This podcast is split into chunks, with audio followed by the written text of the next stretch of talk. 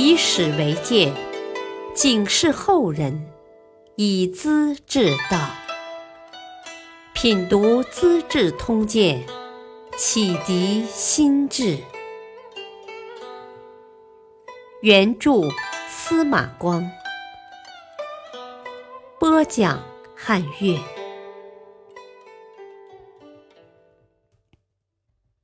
手牵退，谢瞻劝帝，父兄仇，文帝残杀。谢惠的兄长谢瞻，在刘裕当宋公时是中书侍郎。谢惠虽说年轻些，是右卫将军，权势要比兄长大得多。跟着刘裕住在彭城，他回建康搬家，宾客天门塞巷，车马摆开几条街，市面上闹哄哄的，把谢瞻惊动了。心里很不是滋味，兄长语重心长地告诫老弟：“你的官爵并不高，名声也不见得好，竟有这么多人来捧场，不值得深思吗？我们家族一向安守本分，不愿干涉外事，交友往来的只有亲戚朋友，你却这般气派，洋洋自得。”是家族的福气还是祸害？想过没有？几天后，他编织了一排竹篱笆，把两家门户隔开。啊，看到你的神气，我受不了，还是分开吧。谢瞻后来也到了彭城，他对宋公说：“啊，我家本是普通的士人，父亲和祖上当官从没超过两千担。”更没有公侯爵位，弟弟不到三十岁，眼界心胸也不高，竟是那样威风，受到国家的荣宠。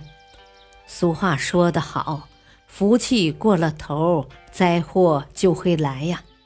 我现在请求降低他的职位，保住我们谢家的门户吧。这种话说了好多次。刘裕只是口头安慰，没有采取行动，他怎能少得谢惠的支持呢？有时谢惠回到家里，跟兄长谈起朝中的某些机密，颇为得意。谢瞻故意向亲朋故旧张扬，逗笑取乐，传到谢惠耳里，他感到尴尬，再也不敢说了。宋公做了皇帝，谢惠功劳大，权位高，神气足，谢瞻也更加忧虑。不久，谢瞻在豫章太守任上生了重病，却拒绝吃药，因为他实在不想活了。临终时留给老弟一封信：“我能保住脑袋，安静死去，也不遗恨了。”你要深自反省，兢兢业业为国家也为家庭啊！谢惠有自己的处事态度，他忠于职守，忠于刘裕，非一般庸才可以相比。皇太子刘义福亲近小人，不走正道，谢惠直率地劝告刘裕。啊，国家大事要格外慎重，太子恐怕挑不起这副担子。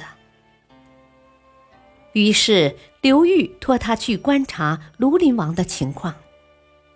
他刚到王府，刘义珍就热情地和他亲近。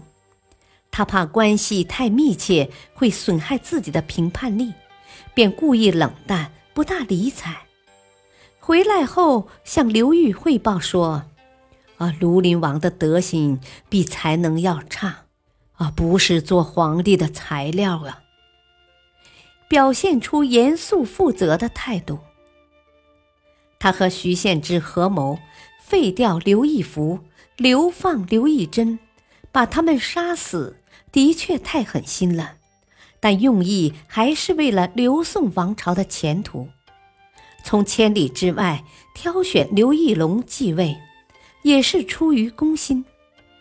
可是刘义隆继位之后，把兄弟骨肉的情谊看得太重，对谢惠等人的本意不愿理解，反而看成仇人。恰好一批新晋人物，像王华、孔宁子等，想趁机爬上去，除掉老头子们，便经常在年轻皇帝面前挑唆，煽动复仇情绪。一场流血冲突是无法避免的。谢惠调去荆州，上任前问老朋友蔡郭：“啊，我能保住身家性命的安全吗？”老朋友绝不隐晦：“你受先帝的委托，为了国家废掉糊涂的新皇，迎接英明的主上，一片忠心呢。”只是你杀死人家两个兄长，再扶此人上台，威风也太大了。何况又占据上流的荆州，于情于理，恐怕难得保住啊。谢惠心存侥幸，上船后精神一阵轻松，回头望着石头城，啊。今天总算摆脱了。不久，宋文帝刘义隆把徐献之升为司徒，傅亮开府仪同三司，谢惠为卫将军，这是朝廷最高的官爵，看上去特别尊崇。次年冬天，文帝觉得羽翼已经丰满，皇位真正巩固了。便听从王华和孔灵子的计谋，假装讨伐北魏，准备兵船，其实要打荆州。有人把实情告诉谢惠，他不相信，直到文帝公开翻脸，下诏公布他和徐献之等人擅杀其兄长的罪行，派谭道济起兵声讨，才真的紧张起来。徐献之和傅亮住在京城，听到皇帝传唤，还蒙在鼓里，像平时一样大大方方的上朝。徐献之走到西明门，守门官谢觉是谢惠的兄弟，向他打了个暗号，才转身逃走。徐献之逃到新林浦，越想越难过，唉，好心变成驴心肺呀！话从何处说起呢？皇帝真要杀人，能跑到哪里去呢？他绝望而悲愤，迷迷糊糊地走进一座冷窖，解下腰带，上吊死了。他的两个儿子不久也被杀害。谢绝派人给傅亮送信，正碰上他乘车进城。急忙改骑快马，逃到王兄复敌的墓地，被追兵抓住，带回到了广漠门。正好接到皇帝的诏令：“你在江陵见我，表现是诚实的，我将赦免你的儿子，不断傅家的香火。”傅亮看罢诏书，激动的叹息：“唉，我受先帝恩惠。”废弃昏庸，改立明君，全是为了国家的前途啊！岂料这般下场。他被诛杀后，妻儿老小流放到建安郡，也是在沿海的穷山之中。谢惠的兄弟谢觉，儿子谢世修也被抓住杀了。谢惠眼见没法逃避。只得发布檄文，正式应战。他说：“我们当初若有一心，废了义府和义真，不是还有小兄弟吗？凭我们的权势，想立谁就是谁，何必逆水千多里，等候七十天，接你刘义隆呢？废掉昏庸，另立明君，势在必行。”我们没有辜负先帝的期望，今天的形势是王华这帮狂躁阴险的小人促成的。我要出兵，正是为了清除朝廷的奸人。文帝下诏亲自征讨。谢惠在军队被打败后，在安陆郡被地方豪强抓住，押到建康。临行那天，女儿披头散发，赤着双脚，跪在父亲面前哭道：“ 大丈夫应当死在沙场，怎能把尸体抛在街头，狼藉横陈呢？”他的女儿是彭城王刘义康的王妃，皇帝的弟媳，说话听上去像是责备父亲，其实话中藏话。谴责刘义隆挑起内战，屠杀大臣。